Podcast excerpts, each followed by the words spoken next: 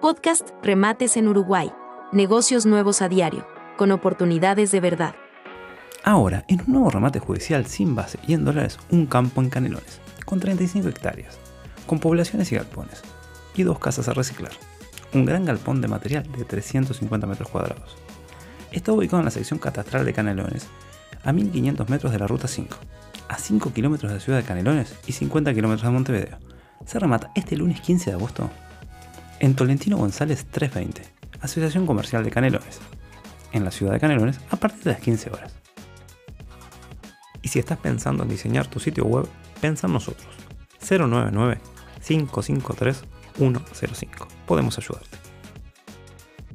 No olvides seguirnos y activar la campana para no perderte ninguna de estas, ni de las próximas oportunidades que tenemos en camino.